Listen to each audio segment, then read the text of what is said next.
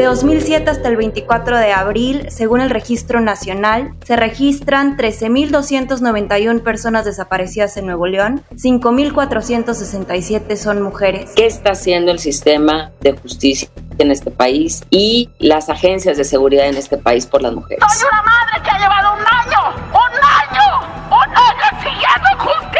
Estamos hartos de que le pasen esto a nuestras niñas. Ahora le tocó a Devan y mañana quién será. Hubo entorpecimientos y fallas muy graves y esto se pudo prevenir. Y estuvieron ahí y no hicieron nada. El país presenta.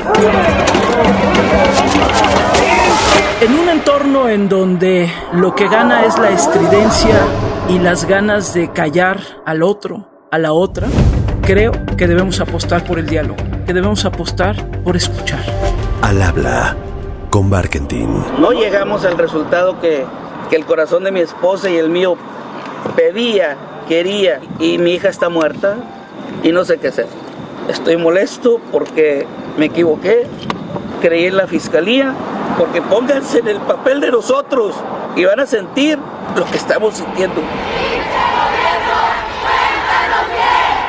La Fiscalía General del Estado de Nuevo León, aquí en México, un estado al norte, estado fronterizo con Estados Unidos, confirmó este viernes que el cuerpo hallado la noche anterior corresponde al de la joven Devani Escobar. Y después de tantas teorías, tras conocerse del hallazgo, los papás de Devani acudieron al lugar y luego de que el cuerpo fue sacado de la cisterna, el padre de la joven confirmó que la vestimenta era la que llevaba a su hija el día que desapareció. Una joven mujer de 18 años que tenía casi dos semanas desaparecida. Nuevo León, un estado pujante, con algunos de los empresarios más importantes del país, gobernado por una persona también muy joven, Samuel García, cuya esposa Mariana Rodríguez tiene una presencia pública considerable, sobre todo a través de las redes sociales. Nuevo León, un estado que presume de ser la vanguardia en muchos sentidos en este país. Nuevo León brinca a la escena informativa local, regional y nacional por mostrar esta cara que tiene el país entero, pero que hoy se centra particularmente ahí, en el norte. Y me refiero a la violencia de género, a la agresión contra las mujeres y a los feminicidios. ¿Qué está pasando? ¿Por qué se mata en México a las mujeres como se mata? Un país, recordemos, México, en donde diario son asesinadas 11 mujeres por el simple hecho de ser mujeres. Y esa ni siquiera sabemos si es la cifra verdadera. Pero por eso, por lo que ha significado, por cómo ha convulsionado a la opinión pública y a la sociedad esto que está sucediendo en Nuevo León, decidí esta semana platicar con dos mujeres allá de ese estado. Una veterana, luchadora por los derechos de las mujeres, feminista, que ha hecho mucho precisamente para ayudar y para combatir la violencia de género, que ha sido también funcionaria pública, Alicia Leal. Soy Alicia Leal, regiomontana, defensora de derechos humanos desde hace muchos años de las mujeres, niñas, niños, feminista por convicción, madre, hija, abuela, hermana, y emprendedora social, ex titular de la recién creada Secretaría de las Mujeres del Estado de Nuevo León. Y una muy joven periodista que, ya escucharán ustedes en su voz, expresa a la perfección el hartazgo, el enojo y la frustración por lo que está sucediendo. Mariana Limón. Soy Mariana Limón, periodista independiente. Vivo en Monterrey. Vivo aquí desde los 13 años y soy experta en comunicación con perspectiva de género.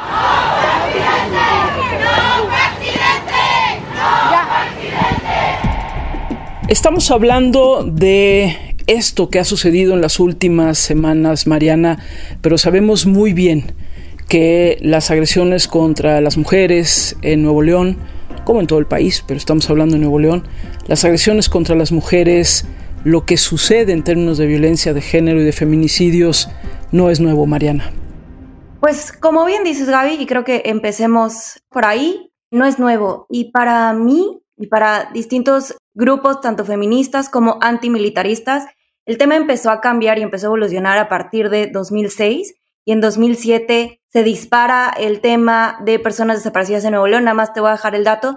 De 2007 hasta el 24 de abril, según el registro nacional, se registran 13.291 personas desaparecidas en Nuevo León, 5.467 son mujeres. La mayoría de las desapariciones se concentran en la zona metropolitana, nada más para tener un dato histórico. Esto no es nuevo y empezó a posicionarse en la opinión pública a partir del caso de Marifer.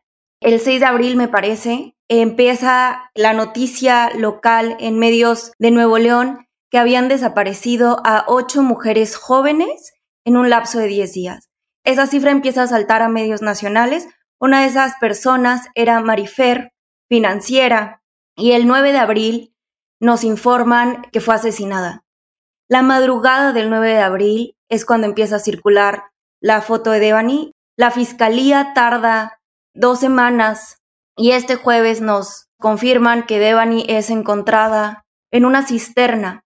Y bueno, creo que hay que ponerlo en ese contexto, ¿no? porque tenemos este número histórico altísimo. Además, Nuevo León en 2021 fue el cuarto estado con mayor número de feminicidios.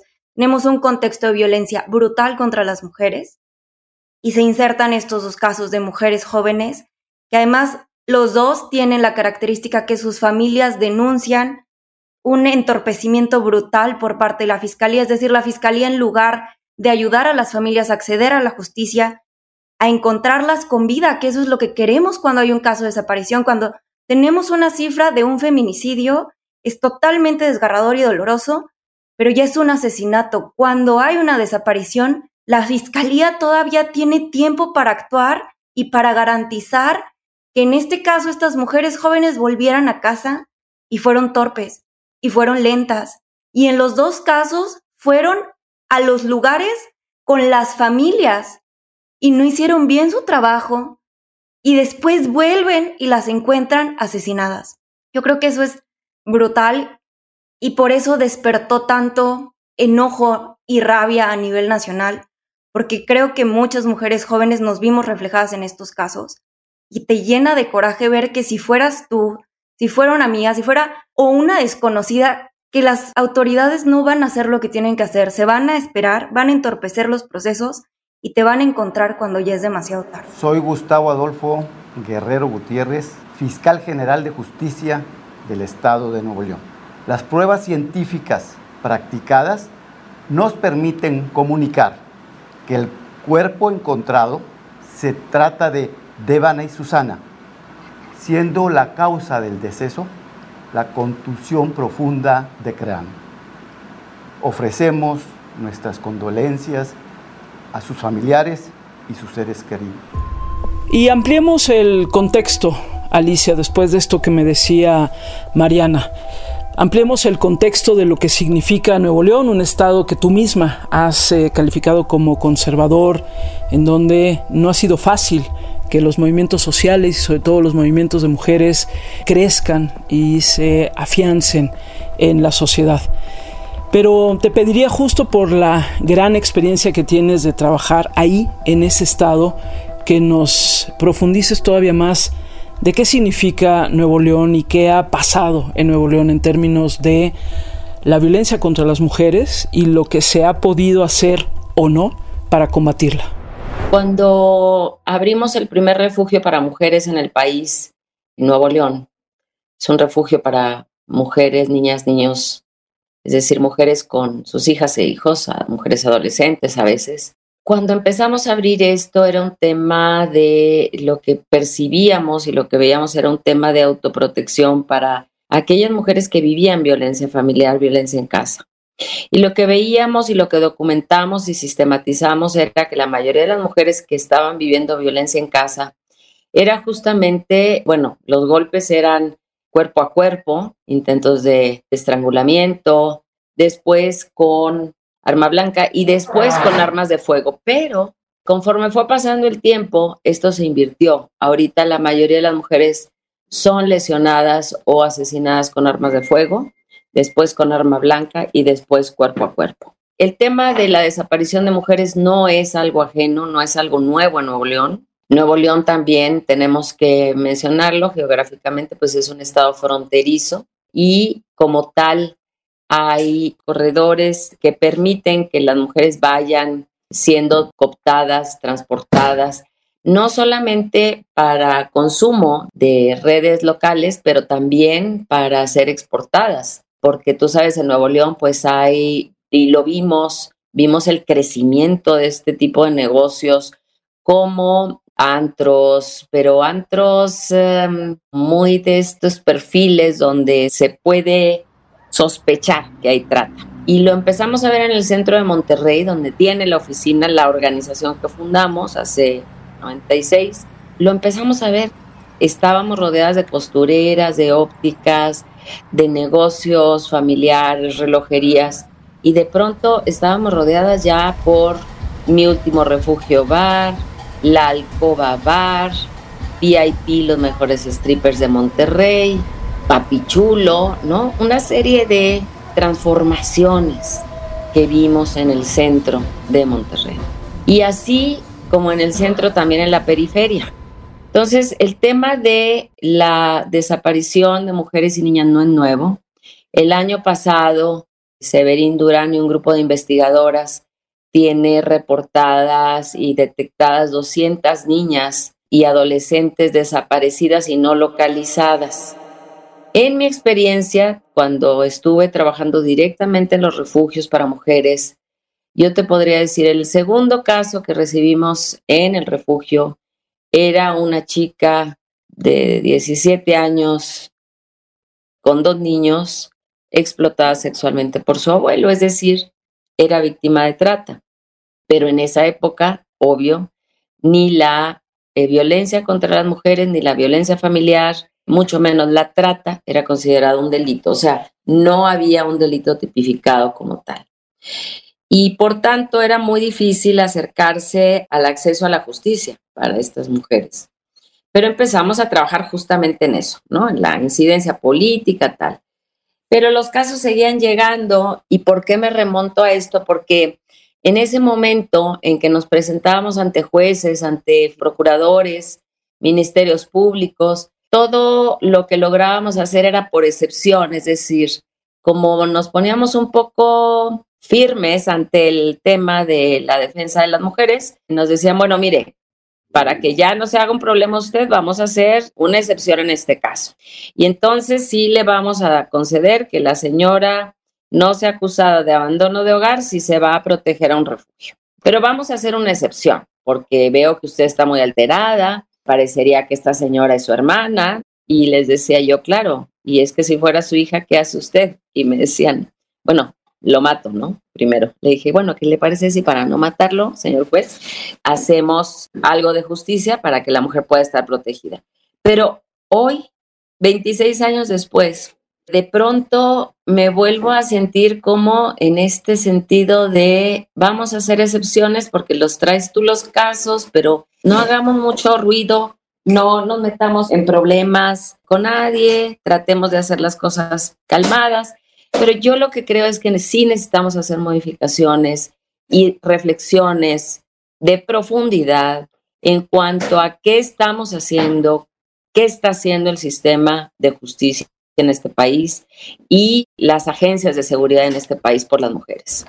¿Realmente logramos que fuera un delito la violencia contra las mujeres y ese fue un gran avance? Ahora, la implementación de la ley se logra o no se logra? Esa es la pregunta. Por eso hablamos de cero impunidad, que se castiguen los delitos que se cometen, que no haya impunidad. En este caso, aunque corresponde a el gobierno del estado, nosotros eh, estamos expresando nuestro deseo de que se aclare lo que sucedió y ayudar en la investigación, si lo solicita el gobierno de Nuevo León. ¿Se veía venir, Alicia, todo esto? ¿Se veía venir? Sí se veía venir justo porque ha habido investigación de la Universidad de Nuevo León. Arun Kumar fue un investigador hindú que ahora regresó a India, pero que hizo investigación muy seria desde la UNI. Y Severin Durán, como te digo, desde el Colegio de la Frontera Norte, CIESAS, ha estado haciendo investigaciones puntuales y de forma empírica en los refugios para mujeres, lo que te podemos decir es es algo cotidiano, es algo que pasa todos los días. Algunas mujeres llegan y se protegen ahí, dicen, yo les voy a contar porque ustedes no trabajan para el gobierno, pero no voy a denunciar. Entonces, si a eso le añades el problema de datos que tenemos en este país, por supuesto que lo veíamos venir, pero cuando tú quieres juntar los datos para definir cabalmente qué está pasando o tratar de encontrar qué está pasando. Tienes datos de las llamadas al 911, pero tienes datos también, por otro lado, diferentes de la Fiscalía del Estado y por otro lado tienes datos diferentes de la Comisión Estatal Local de Búsqueda de Personas y por otro lado tienes también los datos de las colectivas que están buscando a sus familiares. Con todos esos datos dispersos y que de pronto no podemos hacer una buena gestión de datos, es realmente difícil saber a ciencia cierta qué está pasando. ¿Qué sabemos? Pues que hay reportes desde hace muchos años de grupos que operan en la explotación sexual de mujeres y niñas y adolescentes, niños también. Sabemos que hay fiestas clandestinas, muy probablemente una de ellas es en la que estuvo Devani, donde invitan chicas con sus amigos, sus amigas, y muchas veces van engañados, no saben a qué tipo de fiesta van. Y después, si tienen suerte, no se defienden tal vez, les dejan ir y después las vuelven a invitar y si no quieren ir, las presionan, las amenazan, las intimidan. Eso ha pasado, yo recuerdo hace, ¿qué te puedo decir? En 2006 más o menos, Tuvimos un caso porque una madre llegó buscando ayuda porque su hija había desaparecido. En el caso de esta chiquita, desapareció a los 11 años después de que la madre la llevó a denunciar acoso, un intento de violación por un albañil que, que estaba en una obra donde la madre iba a vender tacos. La madre la lleva a una policía municipal a poner una denuncia y ahí llevan a la niña a un espacio privado tres policías abusan sexualmente de ella y sale y la niña ya no quiere hablar con nadie, ni con su madre, ni con nadie. Al mes vuelve a la escuela y ella al mes empieza a desaparecer y reaparecer. Pero cuando aparecía le decía a la mamá, no me busques, no me busques, voy a estar y voy a salir y venir cuando pueda venir, pero no me busques porque nos van a matar. Por tanto, lo que pasó es que en una de esas que regresó la chica, estoy hablando que ya tenía ella 13 años, la madre con sus otros hijos y la chica de 13 años entran al refugio y en esa ocasión, hablando con ella, me decía, mira, yo te puedo decir muchas cosas, pero no voy a denunciar ante el Ministerio Público. ¿Por qué? Porque son mis clientes y porque no quiero hablar. En este sentido, lo que pasó es que, bueno, contamos con apoyo para hacer investigación y contamos con apoyo para pasar estos datos a gente que protegiera la fuente y que fuera de forma segura. Y así es como se logró atrapar a una red conocida como la red Walter. Todavía están purgando sentencia. Hubo una fiscal en la Ciedo junto con Santiago Vasconcelos. Fue con ellos con los que se logró atrapar a esta red de tratantes y no ha sido la única, pero lo difícil es que la gente que asume el poder y toma las decisiones en el gobierno comprenda la gravedad y parece de pronto, me siento un poco como Cassandra, la princesa de Troya, que Zeus le regaló la posibilidad de ver el futuro. Yo no tengo poder de clarividencia, pero de pronto puedes ver hacia dónde va la cosa. Y sin embargo, así como a Cassandra no le creían, por el castigo de Zeus, de no querer estar con él, pues a mí tampoco me han creído mucho, ¿no? De pronto parecería que les hablamos de cosas que parecen como algo histérico, como algo que desacreditan, minimizan. Y te digo, no es nada más a nivel local, es a nivel nacional. En su momento hablé con el presidente y pasó lo mismo. No nos cree. Te voy a dar otro dato. El 90% de esas llamadas son falsas. Pero esto dicho, informado por las mujeres de el gobierno federal. Hasta el último día de mi vida me va a seguir doliendo el haber perdido a mi hija, el que ya no esté, el que ya no se encuentre, que ella ya no pueda cuidar de sus hijos. ¿Por qué renunciaste, Alicia, a la Secretaría de las Mujeres allá de Nuevo León? Un gobierno, el de Samuel García, pues que tiene relativamente poco tiempo y por lo tanto tú al frente de la Secretaría de las Mujeres también. ¿Por qué renunciaste? Fíjate que, bueno, renuncié por eh, varias razones. Una, porque he desarrollado un instinto para mantenerme segura y empecé a ver cosas que no coincidían. En Nuevo León las manifestaciones en las que siempre estuve durante años, a veces éramos, al principio éramos 10, o sea, y nos conocíamos todas, ¿no? Hace 20 años, veintitantos. Y, y ahora, de pronto, la manifestación fue algo atípica porque hubo ya manifestaciones violentas, hubo acciones muy violentas y desde el 25 de noviembre me pareció que había algo atípico, lo reporté, tratamos de hacer ciertos análisis pero el tema fue que ya para el 8 de marzo la cuestión se puso, el día 25 de noviembre logramos eh, hablar y dialogar con las colectivas, de ahí se detonó una serie de conversatorios y de grupos de análisis para definir si la política y la visión con la que queríamos avanzar desde una nueva Secretaría para la protección integral para todas las mujeres, niñas, adolescentes, adultas mayores, mujeres indígenas, mujeres trans, bueno, todas las mujeres, iba por buena vía. Yo estoy acostumbrada y me parece que el éxito siempre está en la construcción colectiva. Logramos consolidar unas buenas alianzas y unos buenos puentes con algunas organizaciones civiles.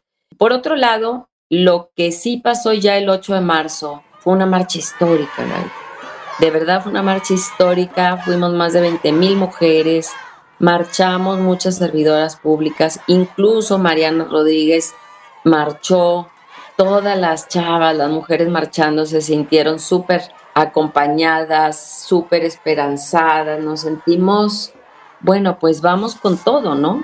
Pero llegando se pone otra vez la cosa muy, muy violenta, y se empiezan a romper vidrios, a quemar, pues solamente se quemaron las puertas, se rompieron vitrales. Pero ya el domingo pasado, ya hubo compañeras de las colectivas lastimadas, ya hubo mujeres policías lastimadas. Eso no se había dado en Nuevo León. ¿Qué está pasando? ¿Qué les incomodó tanto en cuanto a que se empezara a hablar en las mesas de construcción de paz sobre los temas de personas desaparecidas. ¿Por qué los medios ahora empezaron a poner el dedo en la llaga y antes no? Yo tengo más dudas y más preguntas que respuestas y creo que con el tiempo tendremos que poder responderlas. Lo que sí me queda claro es que el sistema de justicia no está hecho para responder a las necesidades de las víctimas. El sistema de justicia no está hecho para responder a la necesidad urgente de seguridad para las víctimas. Y por tanto, para mí, como defensora y con el kilometraje que ya me, he echado en el terreno, lo único que te puedo decir es la seguridad de las mujeres es demasiado importante como para dejarla nada más en manos del Estado. ¿Por eso renunciaste? Sí, por eso y porque creo que necesitamos avanzar más rápido de lo que va a poder avanzar el Estado.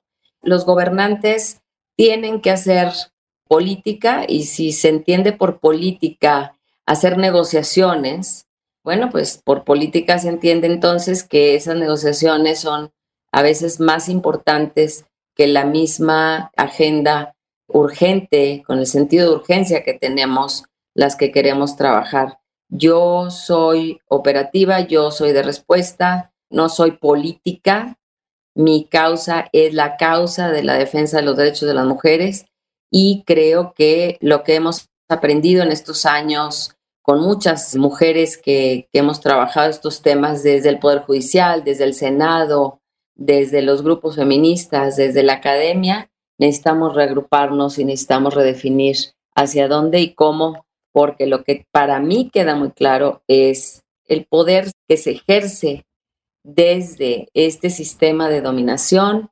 sigue y va a seguir produciendo víctimas. Por lo tanto, yo creo y espero eh, no equivocarme, los cambios reales y sustanciales y de fondo tienen que venir de la sociedad civil organizada, del poder de la ciudadanía, porque no lo estamos pidiendo, lo tenemos. La ciudadanía tiene el poder y la autoridad moral, porque nos la hemos ganado a pulso. Y si bien la autoridad formal tiene el poder de su investidura, o unimos esos poderes para construir algo que realmente genere bienestar y seguridad para las mujeres y recobremos algo de humanidad y algo de compasión en esto que estamos viviendo, o la ciudadanía pues va a tener que seguir defendiendo esto de manera, espero yo, pacífica, pero con autonomía feroz y compasión total. No es justo, no es justo que esté pasando todo esto, no es justo, estamos hartos, hartos. Soy una madre que ha llevado un año, un año, un año exigiendo justicia y no se ha hecho nada. ¿Y qué decir, Mariana, del gobierno de Nuevo León? Recordemos, hoy gobierna Nuevo León una persona muy joven, Samuel García, y cuya esposa, Mariana Rodríguez, pues es también muy activa en el gobierno a través de redes sociales, sí, pero también en decisiones y acciones de política social. Así que Mariana, te pregunto tal cual, ¿tú cómo has visto este gobierno de Samuel García y la respuesta a lo que está sucediendo en términos de violencia contra la mujer, violencia de género y feminicidios? Hay reconocimiento a ciertas cosas. Esta última marcha, la marcha del, del jueves, se garantizó la protesta, no hubo ningún tipo de represión, pero están haciendo lo mínimo indispensable y lo que yo más reclamaría es un muy mal manejo de comunicación. Porque para un gobernador que llegó y dijo que iba a abrir las puertas y que iba a transparentar, que además tiene una presencia impresionante, gracias a Mariana Rodríguez en redes sociales, de forma particular en Instagram, hemos caído en una política instagramera. Buenas noches, venimos de regreso de Salinas Victoria, estuvimos en Escobedo, Salinas, eh, vamos en camino a la fiscalía en reuniones en la mañana y ya está, estuvimos con la familia de Devani, con sus primas. En una política de apariencia, de subir la foto, subir videos, pero no se está traduciendo necesariamente a acciones sostenidas. Yo creo que ha habido un mal manejo de comunicación, además, porque se generó una infodemia terrible, terrible, terrible en Nuevo León, porque hasta hoy, Gaby, siguen sin podernos explicar por qué están sucediendo estas desapariciones.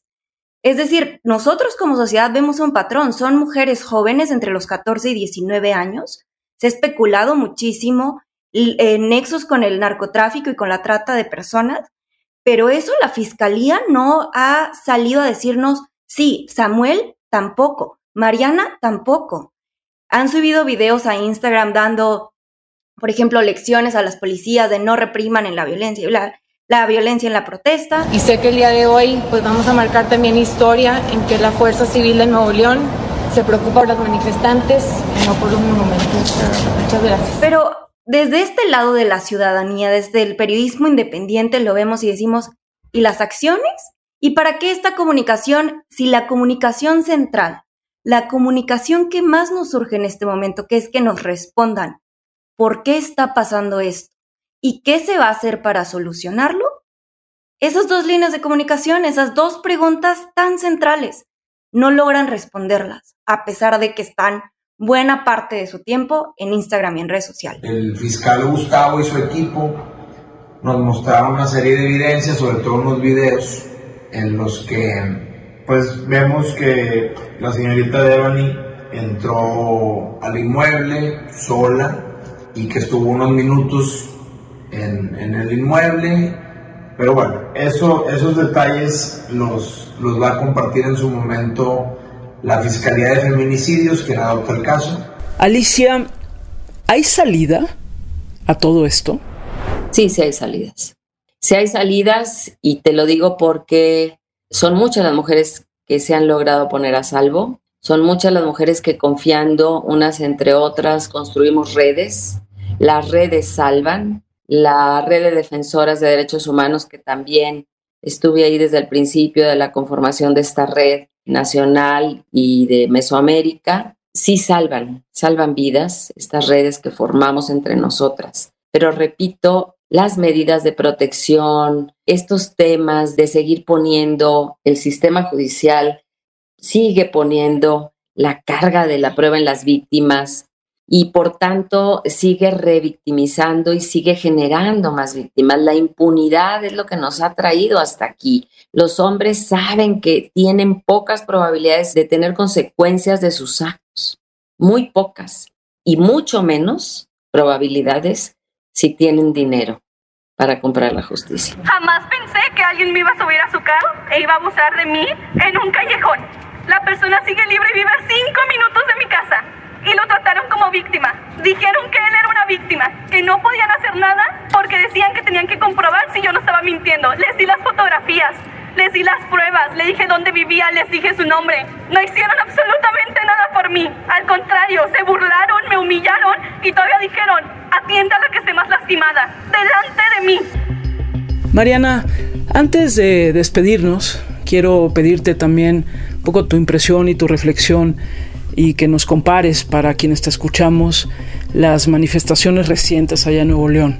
La del 8 de marzo por el Día Internacional de la Mujer, que sabemos fue muy numerosa, y esta reciente del pasado viernes 22 de abril, precisamente para protestar por el caso de Devan y Escobar, pero en general por la violencia contra las mujeres en el Estado, Mariana. El comparativo entre la marcha del 8 de marzo y la de este viernes, después de que nos confirman el asesinato de, de incrementó el hartazgo. Hubo muchísima más centralidad a víctimas de desapariciones. Creo que Nuevo León entendió muy bien que no son problemas separados.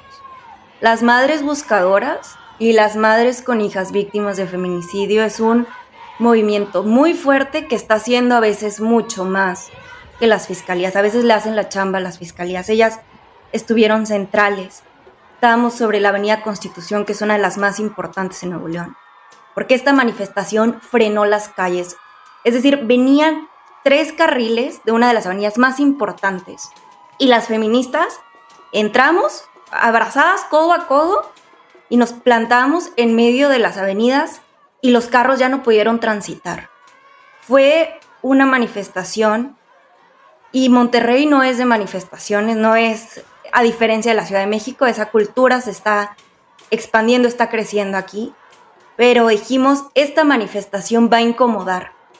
Porque hemos hecho manifestaciones sin cerrar las calles, sin hacer bloqueos y no nos han hecho caso. En el 8 de marzo quemamos puertas y ese fue el discurso del gobernador. Esta manifestación cerró la calle, nos paramos frente a la fiscalía, reclamamos frente a la fiscalía, después avanzamos hacia donde estaban velando el cuerpo de Devani. Y fue un momento muy emotivo porque estábamos en medio de esa calle, al fondo del cerro de la silla y atrás de nosotros eh, la capilla donde estaba el cuerpo de Devani y la familia Escobar. Y nos sentamos y pausamos. Y pues yo creo que fue nuestra forma de hacerle saber a la familia que no están solos y que vamos a cuerpar y que esto no puede seguir pasando porque vamos a seguir insistiendo que ni Marifer ni Devani debieron sumarse a la estadística. Nadie debe sumarse a la estadística, pero aquí hubo entorpecimientos y fallas muy graves y esto se pudo prevenir. Y estuvieron ahí y no hicieron nada. El día lunes 4 de abril, los familiares de María Fernanda alertaron a las autoridades sobre la ubicación de su celular en la colonia en la Santa Rosa. Ninguna autoridad acudió al lugar indicado. El día 8 de abril se encontró su cuerpo sin vida. En la misma ubicación que se les proporcionó a las autoridades. Y no quiero irme, querida Alicia, de esta conversación sin preguntarte con el corazón en la mano si tienes esperanza. Mira, la esperanza me la construyo día a día. La tengo porque la quiero tener y la esperanza para mí es una herramienta de planeación. Y sí, la uso para construir y para planear y para reorganizar y para reagruparnos. Cuánto silencio en la casa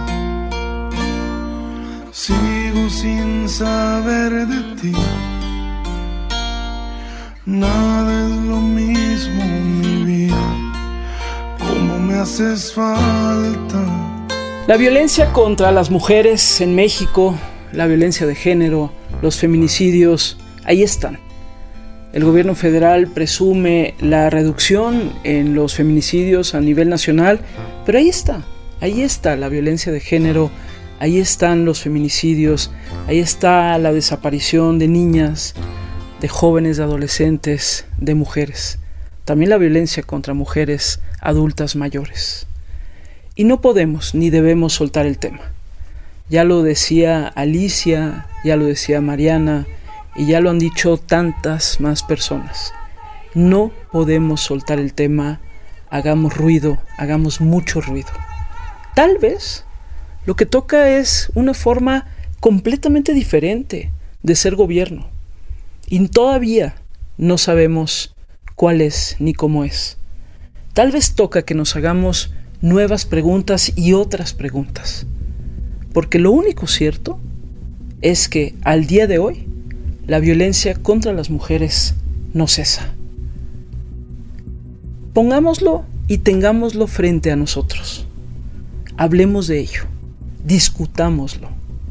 No pretendamos que una supuesta reducción en las estadísticas de violencia contra las mujeres signifique realmente que ésta está desapareciendo. Hablemos de ello, asumamos el reto, pensemos que otro tipo de gobierno y otra forma de entendernos socialmente es necesaria. Y no me refiero a partidos políticos. Porque aquí, en todos los estados y en la nación, gobernados por todos los partidos políticos, sucede lo mismo. Violencia contra las mujeres y feminicidio. Hagámonos nuevas preguntas. Toca, corresponde, hablemos de ello. Gracias a Alicia Leal, gracias a Mariana Limón, pero sobre todo gracias a todos ustedes que me acompañan cada semana aquí en Al Habla con Barkentin. Nos escuchamos el próximo martes. Adiós. extraño, mi amor, cuando volvamos a vernos los dos. Vamos a descansar.